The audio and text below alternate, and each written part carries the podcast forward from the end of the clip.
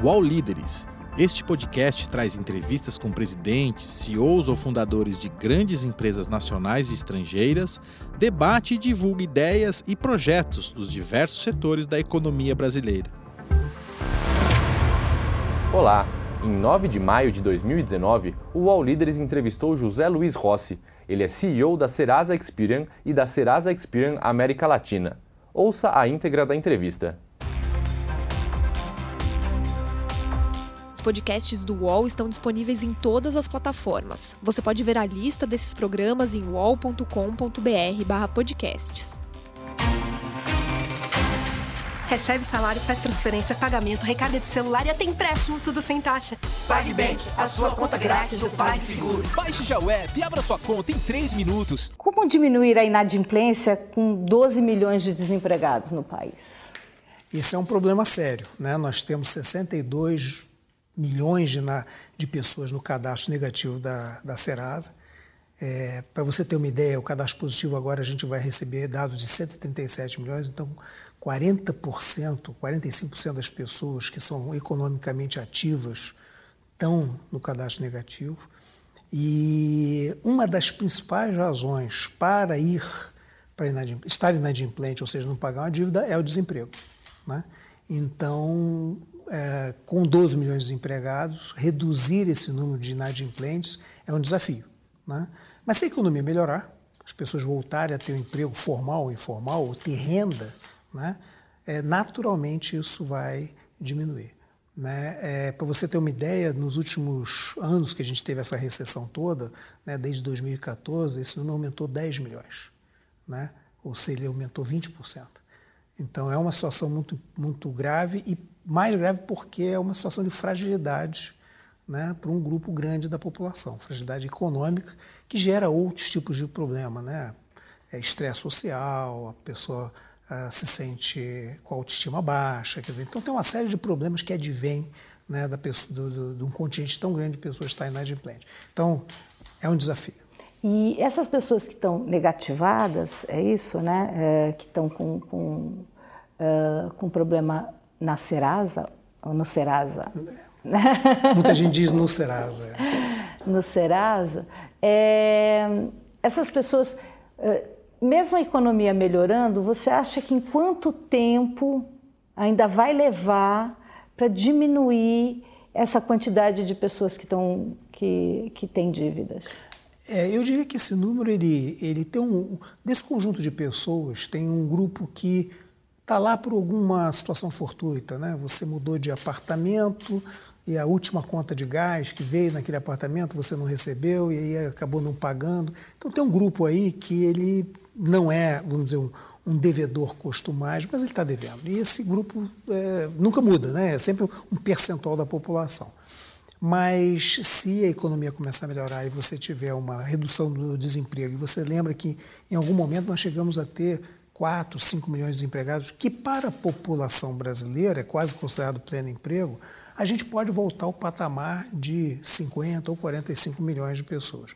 Mas sempre vai ter um volume de pessoas que vão estar inadimplentes, e isso não é um privilégio brasileiro, isso acontece em todas as sociedades em que tem um mercado de crédito desenvolvido. O brasileiro é caloteiro? Não acho, não. Eu acho que o nosso perfil é muito semelhante de outros países desenvolvidos, como, por exemplo, os Estados Unidos. Agora, o mais curioso é que não só ele, eu não acho que ele é caloteiro, como também não é privilégio de um extrato social. Se você for olhar né, a inadimplência, ou seja, o percentual da população que é inadimplente, é igual né, na classe A, B, C, D e E. A diferença é que, deve, de repente, na classe C, ou na classe E, desculpe, né, você vai ter uma inadimplência porque alguém comprou um tênis e não conseguiu pagar aquele tênis, e na classe A porque o cara comprou um carro e não conseguiu pagar o carro. Mas os percentuais são iguais, ou seja, tem mais a ver com descontrole da sua uh, gestão financeira do que efetivamente com poder aquisitivo. Então, tanto faz ser rico ou ser pobre, o problema é, é a pessoa ser descontrolada, a pessoa Exatamente. não saber, gest...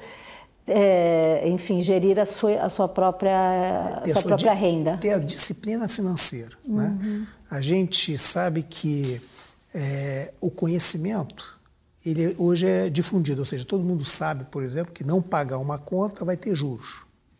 A atitude também é conhecida, né? ou seja, a pessoa, a gente sabe que gastar mais do que ganha é uma má atitude, uma atitude inadequada. Mas aí você sabe o comportamento, você sabe da atitude correta, mas você vai no. É, desculpe, você tem o conhecimento, vai na atitude, e aí o comportamento é inadequado. Né? Então, é, esse perfil, ele independe de classe social. Você acha? Uh, por que, que uh, existe esse comportamento inadequado? Eu acho que por várias razões, né? Eu acho, primeiro que uma inadimplência ela é estrutural quando você tem o um desemprego. Então, mesmo com um comportamento inadequado, se você não tem reservas, né? Você tem um comportamento adequado, mas você não tem reservas, na hora que você perdeu o emprego, você fica incapaz de cumprir com seus compromissos. Mas para aqueles que têm um comportamento inadequado, ah, tem a ver com talvez educação, onde a educação financeira nunca foi um valor é, ensinado em casa desde pequeno, quer dizer, o descontrole financeiro era alguma coisa normal na família e a pessoa nunca deu valor a isso. Então tem várias razões, mas eu acho que se a gente quiser resolver esse problema, seria muito importante que educação financeira fosse alguma coisa que fosse ensinada nas escolas, né?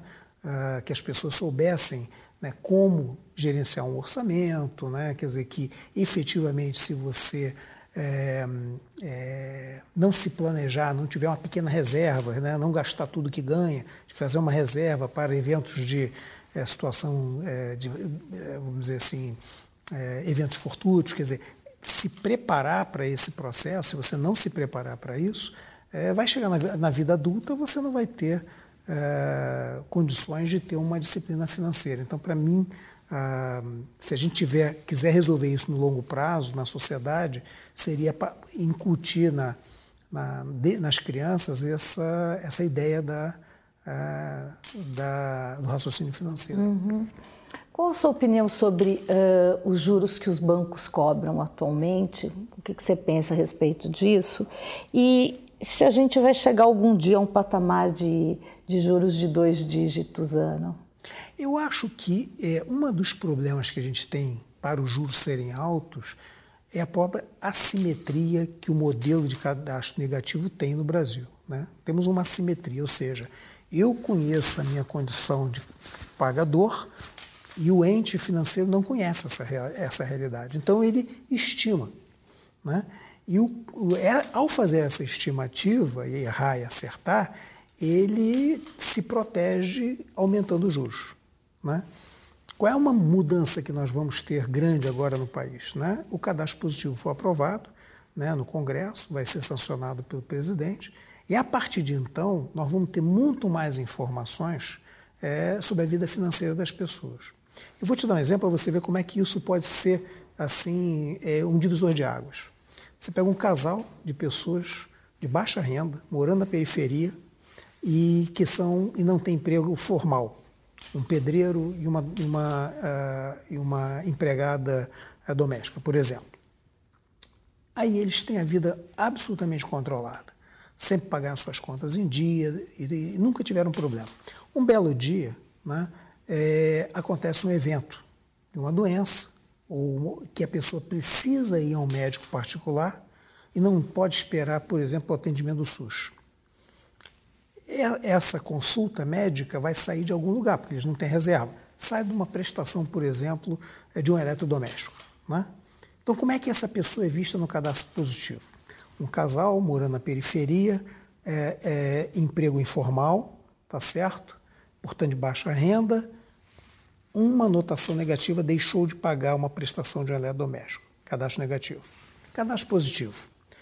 Casal, né, empregada doméstica, um pedreiro, morando na periferia, portanto de baixa renda, né, e, e como é que é, ele é visto no cadastro positivo? 12 prestações de celular paga, 12 prestações de luz paga, 12 prestações de paga, água paga, 11 prestações do eletrodoméstico, do eletrodoméstico paga e uma não paga. Eu pergunto, esse casal aqui é igual a esse? Não é. Esse casal aqui é visto como um casal que tem disciplina financeira, tá certo? Que teve um evento. Mas esse aqui, A única coisa que eu vejo é que ele não pagou uma conta e ele tem baixa renda, mora na periferia. Então, automaticamente, eu, eu crio juros altos porque eu tenho essa assimetria de informação. Então, no longo prazo, em sociedades onde o cadastro positivo está implementado, há uma redução ah, do custo né, do, do, do dinheiro e um aumento do crédito. Então, a gente imagina, por exemplo, que o crédito no Brasil hoje está na faixa de 45% do PIB, pode chegar a 67% do PIB com o advento do cadastro positivo. Mas e, melhorando a, e melhorando essa situação onde o crédito, o, o, onde o custo do dinheiro é muito alto. Então, Vamos falar um pouquinho de cadastro positivo. Quer dizer, o cadastro positivo já era uma lei anterior, né, há muito tempo, que não, acabou não pegando porque ele não tinha obrigatoriedade, né, ou a, ela, ela não era automático. Agora ele vai ser automático, né? É, na verdade, antes a pessoa tinha que optar. Exato. Agora ela opta, ela tinha que optar para entrar. Agora ela opta para sair. Uhum. E aí uh, algumas instituições, né? Eh, dizem que eh, não deveria ser automático porque os dados estão dispostos e não há uma lei que regule esses dados ainda, ainda no país. Então, eu queria que você falasse um pouquinho sobre a, a, a questão de ser automático o cadastro positivo, o que tem de, de bom e o que tem de ruim nisso, e um pouco dessa questão de, do, da, da lei de dados. Então, no, no, o fato dele ser automático, ele, na verdade, o, o, consumidor continua com o mesmo direito. Se ele quiser sair, basta ele optar por sair. Mas é, o, por que, que ele é bom, na verdade? Porque ao não ter essa simetria, né, os bons pagadores que hoje são igualados com todo mundo, tá certo? e aqueles pagadores que eventualmente têm uma situação fortuita, mas são bons pagadores, eles não são distinguidos na, na, na, na grande maioria. Né? Então você não valoriza aquelas pessoas que têm a disciplina financeira. Né? Aquelas pessoas que, mesmo humildes, né, ganham seu dinheiro de forma suada, mas são organizados, né, sempre pagaram as suas contas em dia. Então o que, que acontece? Para a, as pessoas que não precisam de crédito, tanto faz. Ele é grande beneficiário para as pessoas que precisam de crédito, mas que eventualmente não têm um emprego fixo, eventualmente não tem, eh, vamos dizer, não tem um endereço eh, de prestígio e ela é vista como uma má pagadora. Né? Dessa forma, essas pessoas mais humildes, mas que são conscientes, que são, eh, que são financeiramente responsáveis, vão ser valorizadas. A, a nossa, a nossa estimativa é que mais de 20 milhões de pessoas, 23 milhões de pessoas de classes menos favorecidas entrarão é, no mercado de crédito. Então ele é socialmente, é, digamos assim, muito é, tem uma, um, um, um, um, poder de inclusão financeira é, muito grande e socialmente responsável. Então a, a, gente vê isso como uma coisa muito positiva. Né? É, e é muito difícil para a grande maioria dessas pessoas é, saberem que é, é bom o cadastro positivo fazer o, o, a opção pelo cadastro. Né? Então, é, sob o ponto de vista, na minha opinião, de dar acesso às pessoas mais humildes a crédito, ele é muito benéfico. E por isso né, que a gente acha que ele vai ser bom para a economia do Brasil. E com relação à privacidade de dados, ele, ele, ele, a própria lei da privacidade não tem, não tem nenhum elemento contra né, a lei do cadastro positivo, porque essas informações continuam sendo é, absolutamente sigilosas para o consumidor, né, essas informações dele né, que estão acessadas de forma, é, de forma não expô-lo, né, mas principalmente para saber qual é a responsabilidade que ele tem no pagamento das suas contas, né, qual é a pontualidade que ele tem, e, portanto, poder premiar aquelas pessoas que são boas pagadoras. Você acredita que, o, uh, que as pessoas uh, com sendo automático, quer dizer, vocês estão há um cálculo de 130 137 milhões, de, milhões pessoas. de pessoas que vão entrar nesse cadastro positivo. Hoje, por exemplo, a Serasa tem 12 milhões, né? Mas são todos eles foram pessoas que optaram por entrar.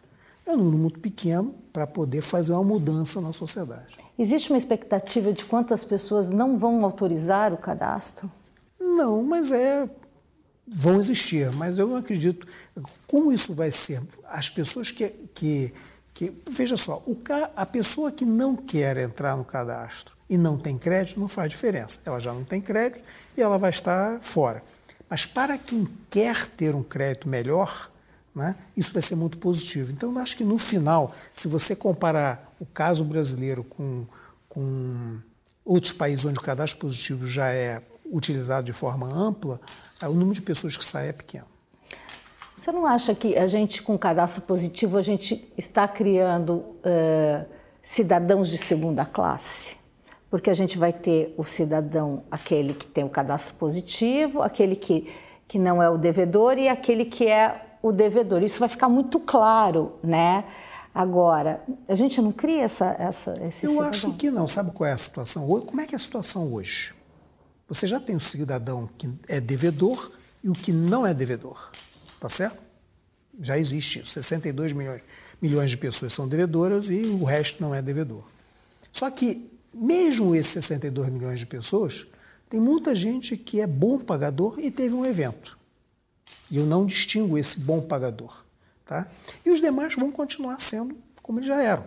Tá? Então, na verdade, eu diria o seguinte: a situação hoje que eu tenho 62 milhões, eu vou poder extrair daqueles 62 milhões aquelas pessoas que tiveram eventos, aquelas pessoas que são realmente boas pagadoras e separar. Porque hoje a situação já é, eu já tenho um grupo de pessoas que está no cadastro negativo.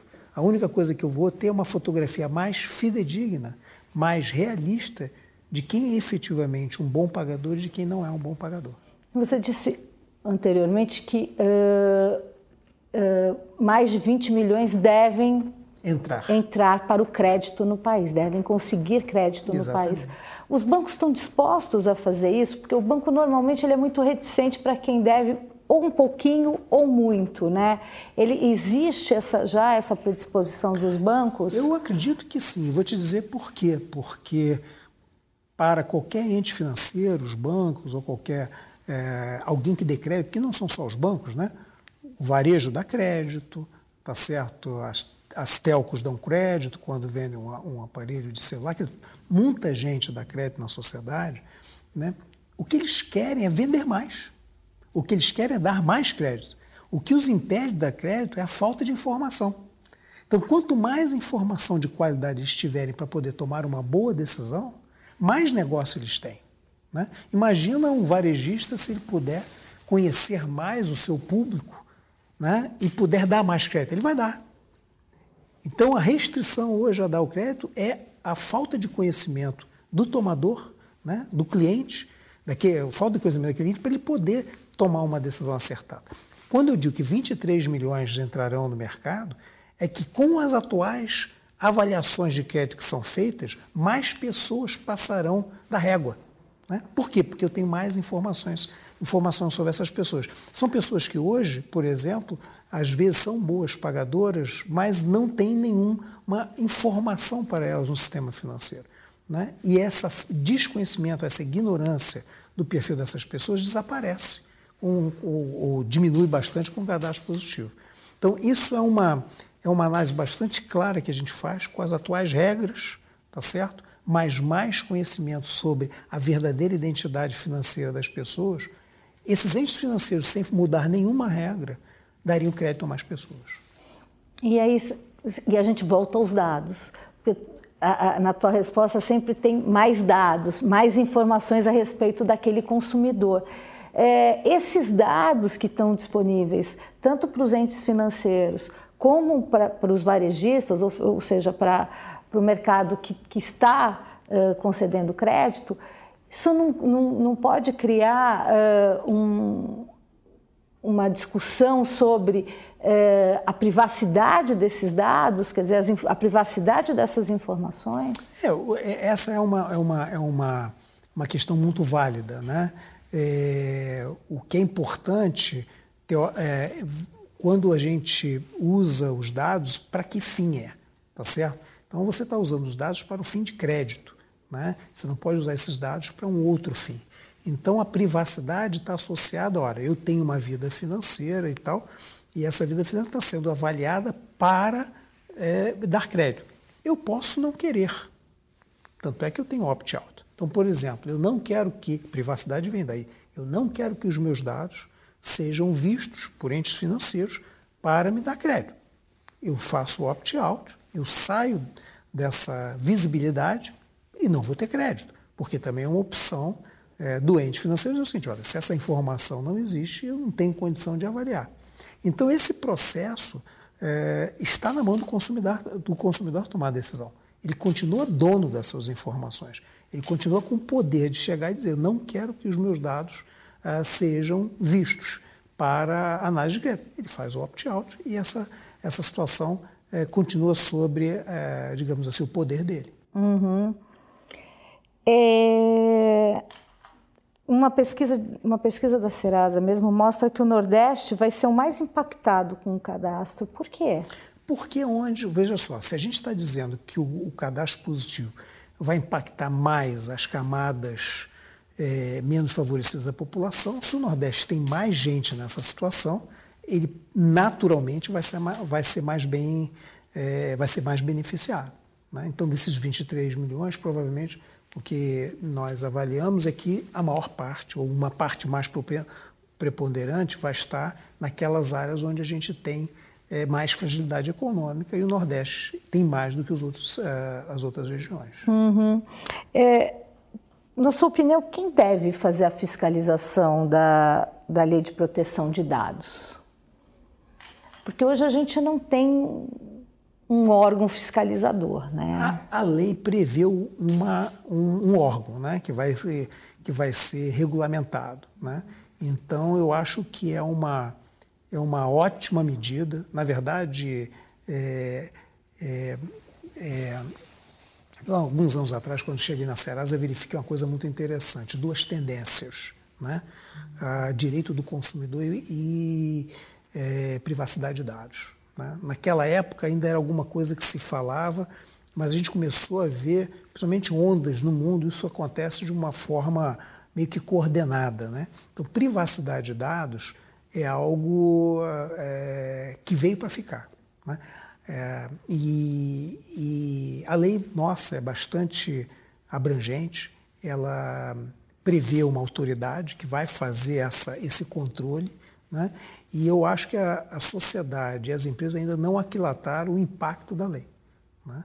A gente vai realmente ter que ter uma, algumas mudanças estruturais de como a gente trata dados né, de todo mundo que a gente relaciona, consumidores, clientes, é, funcionários, parceiros, ou seja, onde existir dados né, de uma pessoa e que você se relaciona com ela e você é um fiel depositário daquelas informações que você vai ter que cuidar. Né? Ah, então, é, é, eu acho que a lei prevê isso e de uma forma muito organizada. E você, é, na tua opinião, qual é a tua opinião a respeito dessa lei de proteção de dados? Ela, ela vem positivamente? Eu acho muito vem... positivamente. Eu acho muito positivamente por uma razão muito simples. Na Serasa, por exemplo, a gente tem um cuidado extremo, tá certo, é, com a legitimidade dos dados. Então, consentimento, né? É, se os dados podem ser utilizados. A gente faz uma enorme avaliação.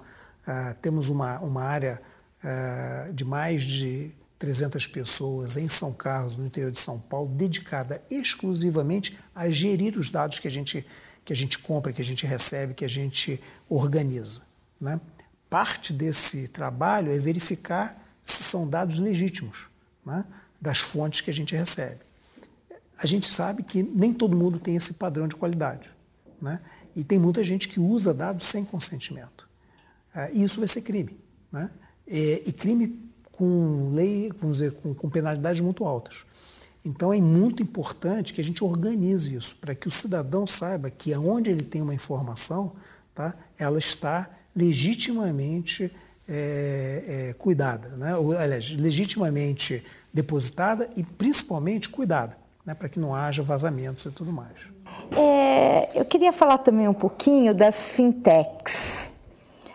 Como é que o senhor vê o crescimento acelerado das fintechs né, no país? Elas estão aí aos montes agora. E o, os bancos estão perdendo espaço na questão do crédito? É, é perceptível isso? Olha, as fintechs acho que é um, é um movimento, quer dizer, é, que veio com, uma, com a transformação digital. Né? Então, hoje, se você quiser criar algum tipo de negócio, né, com toda a disponibilidade computacional que tem na nuvem, é óbvio que você vai ter vários negócios é, aparecendo. Fintech são né, startups no setor financeiro. Né? Então, assim como a gente tem em vários outros setores. Então, é uma onda. Quer dizer, o que eu acho, o que eu não acho, né, não importa muito, porque ela é alguma coisa que está vindo aí. Mas eu acho que a grande. O, o que é interessante nessas empresas todas é que elas têm, as de sucesso, elas geralmente focam num problema qualquer que elas encontram, né, que podem é, serem é, solução para aquele problema. Né? Eu acho que isso é muito interessante, porque muitas ideias novas é, aparecem, muitas soluções interessantes aparecem e a gente vê é, uma riqueza né, intelectual muito grande nesse processo. Eu não acho que os bancos ainda estão perdendo, não, mas eu, ah, contra qualquer é, disruptor, digamos assim, eu prestaria atenção. Tá certo? Então, no nosso caso, por exemplo, a gente olha para todas as fintechs que entram na área de dados para ver se elas estão fazendo alguma coisa que a gente não está prestando atenção. Né? Porque é, o custo de ser disruptivo hoje é muito baixo. Né? Basta uma boa ideia né? e uma capacidade de interagir com o mercado de uma forma que antes não era visto. Então, é, e os exemplos são todos muito conhecidos, o Uber, Airbnb, todos eles são para mostrar que é, indústrias estabelecidas podem ser realmente é, desintermediadas né, é, se você não prestar atenção. E acho que os bancos estão trabalhando muito com fintechs, co co conectada com eles e buscando entender como é que esse modelo pode eventualmente impactar o negócio deles. Existe algum olhar especial da Serasa sobre, por exemplo, é, Nubank, C6, uh, C6, essas fintechs novas que estão aparecendo e, e isso existe algum alguma algum olhar novo da Serasa? Totalmente. A gente tem uma área que trabalha exclusivamente com eles. Note, muitos deles precisam de dados para desenvolver seu, seu, o seu negócio. Nós somos parceiros de muitas fintechs, trabalhamos juntos, né? Ah, nós temos um programa chamado Data for Equity, que é um, onde, às vezes, uma fintech é muito pequenininha, mas está começando, não tem capacidade de fazer, precisa dos nossos dados, mas não tem capacidade de, é, de comprar os dados. Então, a gente pega lá um pequeno percentual e dá os dados para ela. Né? Então, ou seja, troca é, participação por dados para aqueles que estão inicialmente começando. Para os mais, para os mais avançados, a gente efetivamente faz parcerias e trabalha junto. Para os grandes, que daí fintech já é bastante grande, não são nossos clientes. Então a gente tem um olhar especial para as fintechs, que significa ser muito ágil, trabalhar na velocidade deles, com tecnologia é, diferente daquelas que são usadas para os clientes tradicionais. Então, para nós, é uma, um ponto de atenção onde a gente tem pessoas diretamente focadas neles. Legal isso. É a gente estava falando lá, lá atrás um pouco sobre, sobre a questão do calote e eu queria falar um pouquinho sobre a questão uh, do hábito de poupar. Porque o brasileiro, o brasileiro é, a, a, sensação que a gente tem é que ele poupa menos do que os uh, estrangeiros, pessoas em outros países. É verdade, essa sensação é verdadeira e, e, e e por que esse hábito de poupar ainda é uma coisa iniciante no, no, no Brasil? É, alguns países é, acontece o contrário. Se você for olhar o Japão, o problema do Japão é que poupa muito tá? e tem pouco é, consumo. Né? No Brasil, a gente tem pouca, realmente tem um nível de poupança menor do que o desejado. Em alguns casos, na verdade, é porque a renda é muito baixa. E a capacidade de poupança é tão pequena que não faz diferença, a pessoa prefere não poupar. Isso é um problema. Né? É, eu diria que, mesmo sendo uma capacidade muito baixa, alguma reserva é importante ter. Mas o fato é, o Brasil está entre os países que poupam menos, né? diferente de alguns países na Ásia, onde há essa, a, onde o nível de poupança é muito maior. Mas essa percepção que você tem é correta. E, é, e é esse poupar menos, quais são os fatores que. que Acho que o principal é a renda muito baixa. Né? Então, quer dizer, o, o, custo que você tem para manter uma família, é, para viver e ter uma vida digna, ele praticamente bate na sua renda. Então sobra muito pouco. E aí você poupar 10 reais ao mês não faz diferença. É melhor. Então, a pessoa corre o risco de não ter reserva. E, realmente, os 62 milhões de inadimplentes mostra que muitos brasileiros não têm reserva. Né? E então, e é porque poupa pouco, ou não poupa, tá certo? E por que não poupa? Porque a renda é baixa. Então, é só aumentando a renda que a gente vai ter também uma capacidade de poupança maior da sociedade. Como é que a gente tira né, esse ciclo que é vicioso para um ciclo mais virtuoso? Eu acho que é, não existe nenhum distribuidor de renda que eu conheça melhor do que crescimento econômico. Tá? Ah, o Brasil, é, enquanto os países emergentes, nos últimos 15, 20 anos, cresceram mais de 100% no agregado, Estados Unidos mais de 40%, o Brasil cresceu menos de 20%. O Brasil é um país, infelizmente, é um país pobre. A gente precisa aumentar o crescimento econômico para poder dar renda a uma parcela maior da população. Não dá para continuar em crescimentos de 1, 1,5%. A gente tem que passar para patamares de 3, 4%. Então, se a gente não mudar isso, eu não vejo como a gente vai conseguir aumentar a renda da população de uma forma geral.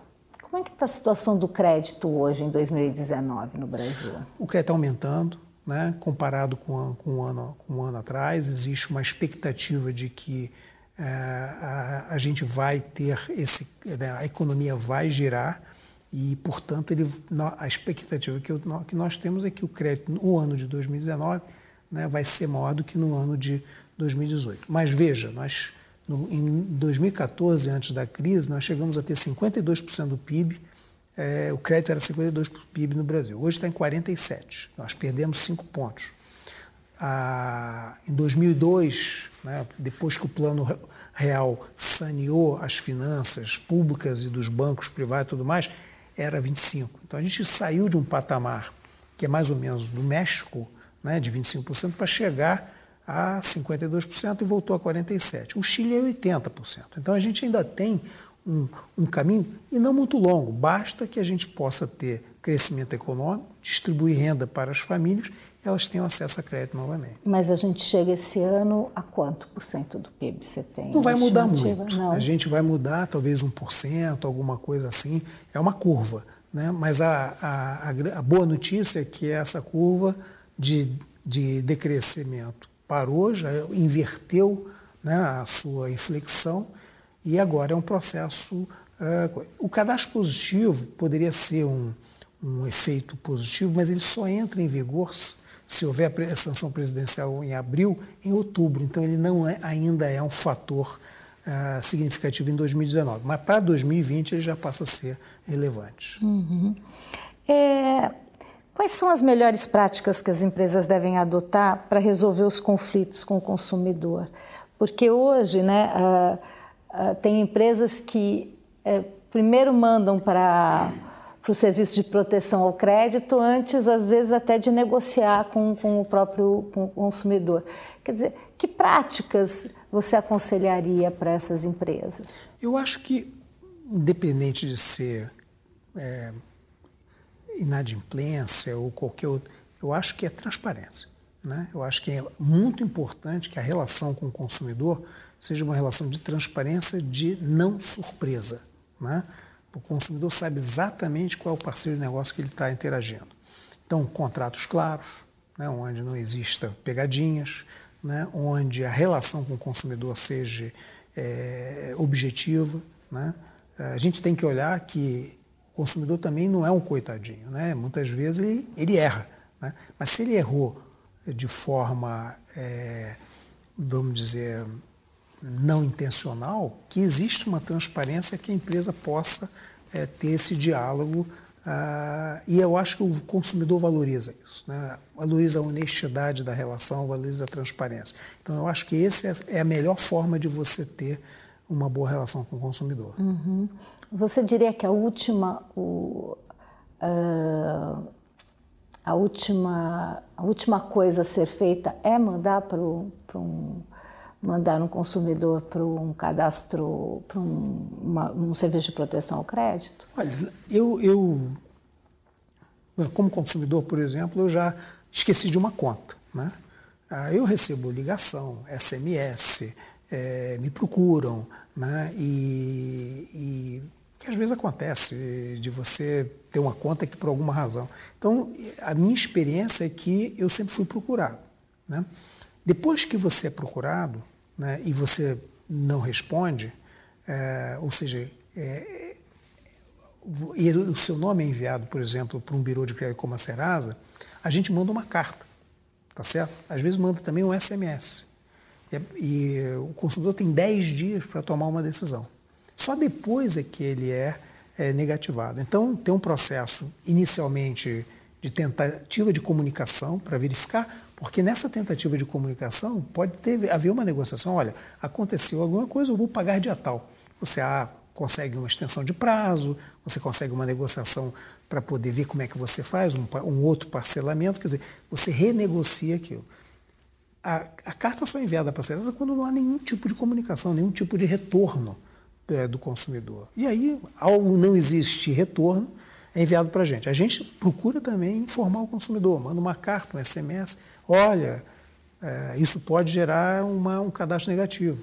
Então, esse processo, é, para as empresas que são cuidadosas com o consumidor, ele é bastante extenso antes da pessoa ser negativada. Uhum. Muito bem. É...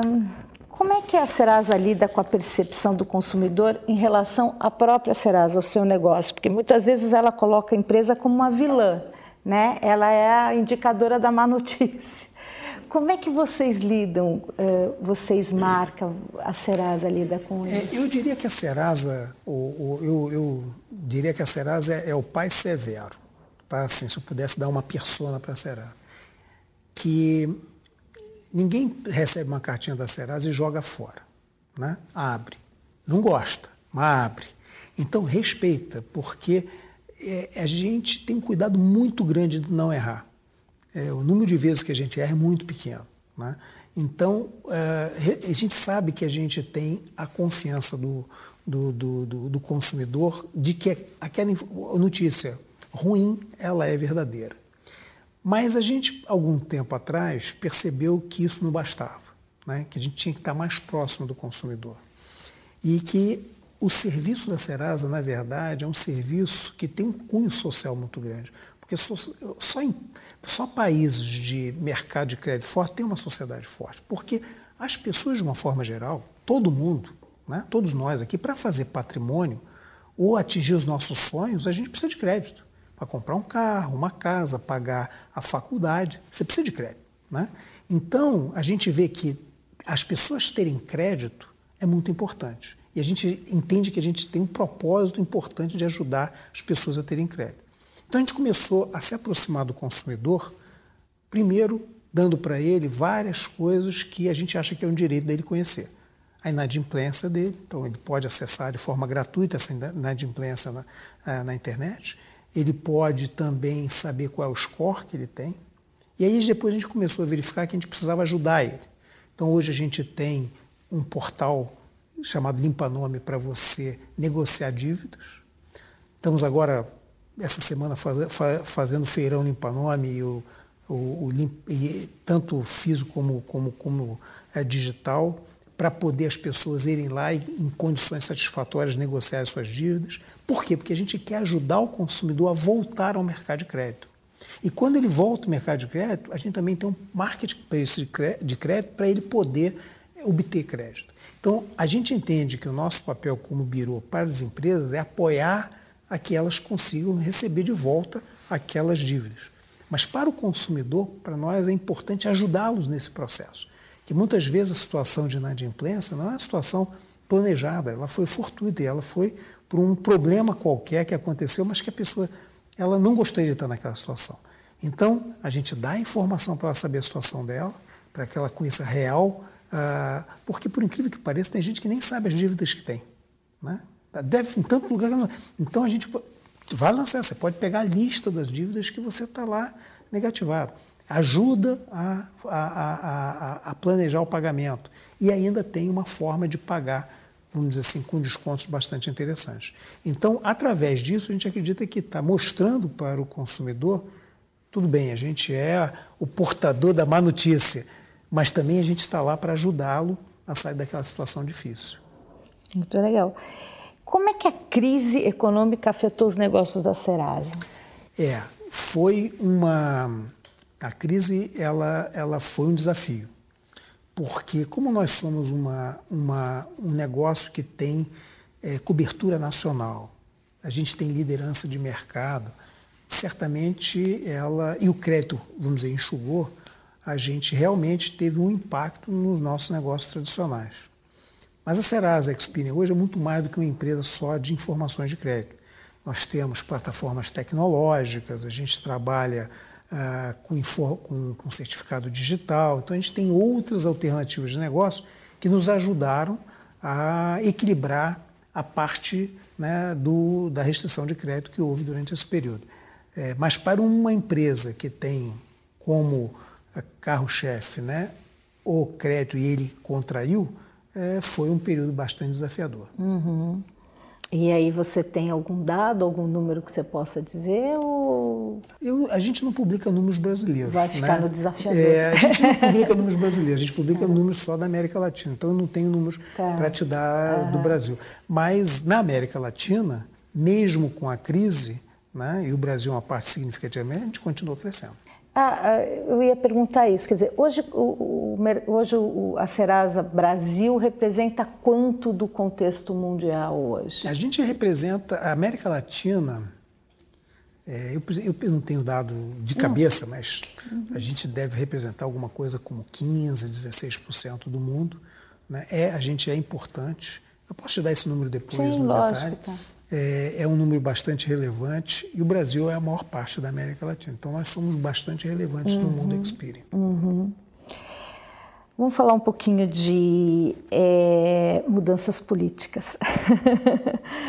o que, que, a gente pode esperar do mercado brasileiro para este ano, sobretudo com essas mudanças políticas? Quer dizer, cresci, vamos crescer, vai melhorar o crédito, ainda vamos ficar da mesma forma? O que, a gente pode esperar? Com, eu, em relação às mudanças políticas, né? com as mudanças políticas. É, eu acho que o, o, existe uma expectativa né, bastante grande de que nós vamos resolver alguns problemas estruturais. Primeiro da Previdência, mas também tem o, o a, a, parte fiscal. É, essa expectativa está sendo refletida numa bolsa 100 mil pontos, é uma expectativa. Né? Obviamente, se ela não se concretizar, se ela se concretizar parcialmente, essa expectativa ela derruba ah, muitas coisas, inclusive o mercado de crédito, porque a economia funciona com expectativa. Né? Você antes de você crescer, tendo a expectativa, todo mundo precifica essa expectativa. Eu sou é, é, é, positivo por uma razão que não tem nada a ver com, com o governo, qualquer que seja ele. É porque eu acho que grandes problemas a gente não consegue esconder. Né? Eu até brinco na empresa que eu gosto de grandes problemas, porque o pequeno problema você põe debaixo do tapete, você vai administrando, você vai, é, encosta daqui, encosta daqui, e você convive com o pequeno problema. O grande problema, se ele vai te quebrar, ou você resolve ele ou ele te quebra. Né? Então eu acho que o problema da Previdência é um grande problema, está mostrado aí, todas as, apesar de haver algumas pessoas que ainda discordam, mas está mostrado que é um problema é, relevante para, para o país. O Brasil é, parou de crescer demograficamente. Né? A gente não tem nem o número de filhos é, é, é por mulher para manter a população. Então, o bônus demográfico está sendo comido muito rapidamente. E a população está envelhecendo rapidamente. Então, está chegando, a conta vai chegar, e vai chegar grande. E, e foi muito, eu diria, é, interessante ver que estados onde esse problema já aconteceu, como Rio, Minas e Rio Grande do Sul. O que, que aconteceu? Deixou-se de pagar o funcionalismo. O que vai acontecer é isso, vai se deixar de pagar pessoas. É isso que a gente quer? Então, esses estados, eu diria, estão até mais suscetíveis a aprovar uma mudança, porque já viram qual é a consequência. Em outros lugares não se viu ainda. Então, eu acho que é um problema grande que vai ser resolvido porque ele é grande. Né? E, naturalmente, nós não somos uma sociedade suicida. Né? A gente quer realmente o, o nosso desenvolvimento. Então, de alguma forma, isso vai ser resolvido. E ao isso se resolver, talvez seja o grande, o grande ponto, é, é vai se criar essa expectativa positiva. Mas você deve ter visto que, em paralelo, o governo está fazendo várias medidas microeconômicas. E eu coloco o cadastro positivo como uma delas. Né?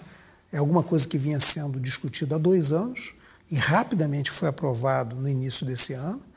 É uma reforma microeconômica, mas extremamente relevante para ajudar no, no, no destravamento do crédito. Então eu sou um otimista. Eu acho que a coisa ela a, tem muito discussão sobre o que eu chamo de aspectos cosméticos da política, mas a essência, eu acho que a gente está indo na direção certa. Uhum. É, a reforma da Previdência, como ela foi apresentada agora para o Congresso, é, qual que é a sua opinião a respeito dela? Ela está indo no bom caminho? Eu acho que ela está ela tá sendo, ela foi apresentada um projeto bom que vai ser negociado, tá certo? Então, mas eu, a minha expectativa é que se preserve os pontos fundamentais da, da, da reforma e que, a, que as economias que estão sendo planejadas sejam preservadas. Porque se for uma reforma meramente é, cosmética, que ao final não economiza nada, é melhor nem fazer. Né? Mas a minha, eu achei que a reforma foi boa. Né? Da forma como ela foi apresentada, foi boa. E a reforma trabalhista? Você acha que a reforma trabalhista causou um impacto positivo na sociedade? Eu acho que sim. Tá? A pergunta eu, que eu faço é o seguinte: você acha razoável? O Brasil é um país tão especial assim que 95% de todas as ações trabalhistas do mundo estejam no Brasil, enquanto 168 é, países só têm 5%? É uma, é uma, é uma disfunção, tá certo? É, precisava ser resolvido. Né? Eu acho que é, a reforma trabalhista, do jeito que veio, ela, ela deu agilidade né, às relações e, com isso, você eliminou uma série de distorções. E, teoricamente, ao eliminar essas distorções, você vai ter um mercado mais flexível né, e, com isso, você vai poder contratar pessoas de uma forma, vamos dizer, vai ter mais incentivo à própria contratação de pessoas. Né? É, você acaba, em algumas situações, você fica reticente de contratar alguém né, e a consequência não é a não contratação, é a contratação na informalidade. Né? O número de, de, de, de, pessoas empregadas na formalidade no Brasil ainda é muito pequeno, poderia ser muito maior.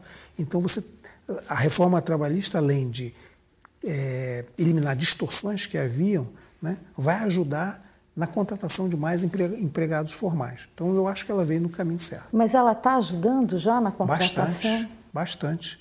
É, porque você pode contratar é, de forma ah, mais rápida, mais ágil, né, quando às vezes, e não é o caso das grandes empresas, você olha isso nas, nas pequenas empresas, onde se preferia continuar com um trabalho informal do que você ter um custo que é, te inviabiliza o negócio. A inviabilizar o negócio, o que, que você vai? Você vai para a informalidade. Uhum. Perfeito. E a reforma tributária, na sua avaliação, qual é, a, qual é o caminho para a reforma tributária? Eu acho que a gente tem que ter uma simplificação. Né? Tributos no Brasil é muito complexo. Né? Uh, eu tenho um sobrinho, por exemplo, que tinha uma empresa aqui e resolveu imigrar para os Estados Unidos. Ele abriu a empresa em três dias. Né? Uh, no quarto ele já estava operando. Né? É, ele é, usa um contador é, terceirizado. Ele falou o seguinte: eu gasto é, do meu tempo, 20% do que eu gastava com aspectos administrativos do que eu gastava no, no, no Brasil, a mesma empresa. Né? É, isso é um peso, tá certo? Isso é um peso para que a sociedade tem que carregar e qual é o retorno que isso traz? Não, nós somos muito menos, nós vamos dizer assim, temos muito menos sonegação do que tem nos Estados Unidos. Não é verdade. Né? Então eu acho que quando é, quando você quer, às vezes, fazer muito, né, gerando uma série de leis, você, o, que, não, o, o negócio é, é, que nem água. Né? Você tenta ali, ele vai escorregar pelas mãos. E você cria caminhos alternativos. Então, o caminho alternativo é a sonegação. Né? Então, se você tiver alíquotas mais, é, na minha opinião, é, um, um, modelo tributário menos complexo e alíquotas mais é, é, adequadas, é, o empresário ele vai ter interesse em pagar o imposto, porque para ele é muito mais interessante isso. É, o que você pensa sobre a corrupção? Eu acho a corrupção talvez é o maior custo que uma sociedade pode ter. Longe. Eu acho que esse é um problema que é, é muito caro. Né? A corrupção mata pessoas quando ela está na saúde. Né? A corrupção ela é um, ela é um, é uma, é uma droga, né? É, que corrói a sociedade. Então eu acho que é, o que a gente tem visto ultimamente, que é uma parte da sociedade, né, ou uma grande parte da sociedade absolutamente intransigente com a corrupção no Brasil, para mim é uma novidade muito boa é, e que eu acho que se veio para ficar, a gente pode ter um país muito melhor. Uhum. E que dicas você daria hoje para quem quer construir uma carreira de sucesso?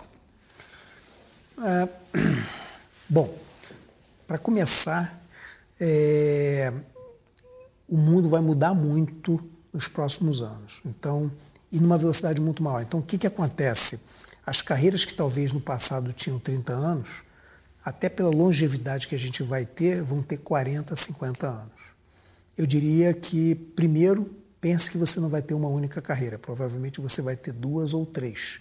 E se prepare para se reinventar.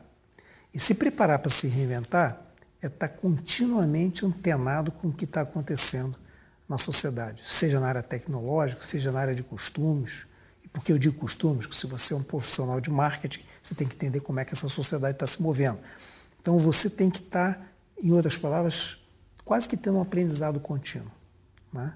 É, ou seja, se reinventar de forma rápida e antenado com o que está acontecendo no mundo é quase que uma forma de sobrevivência. Eu vou dar um exemplo muito interessante. Eu, é, eu vejo, por exemplo, muitos colegas já obsoletos. E estou vendo que a obsolescência hoje está ficando até com gente muito jovem. Eu vejo pessoas de 45, 50 anos obsoletos, porque não se atualizaram, porque não entenderam com que velocidade o mundo está se transformando. Então, uma carreira de sucesso hoje, algumas carreiras de sucesso que as pessoas terão na sua vida profissional, tem a ver com a sua capacidade de se reinventar continuamente. Só para eu entender, quer dizer, lá no início da sua frase você disse que as pessoas uh, vão ter carreiras mais longas. Na verdade, eu diria, as elas pessoas vão, vão ter vão viver vidas, mais. Elas vão viver mais, terão vidas profissionais mais longas e, portanto, não vai dar tempo para ter uma única carreira. Você vai ter duas ou três carreiras. Muito bem, está muito bom. Acho Espero que deu que sim, está ótimo. O All Líderes tem reportagem de Beth Matias, edição de áudio de Isabel Rani e coordenação de Diogo Pinheiro.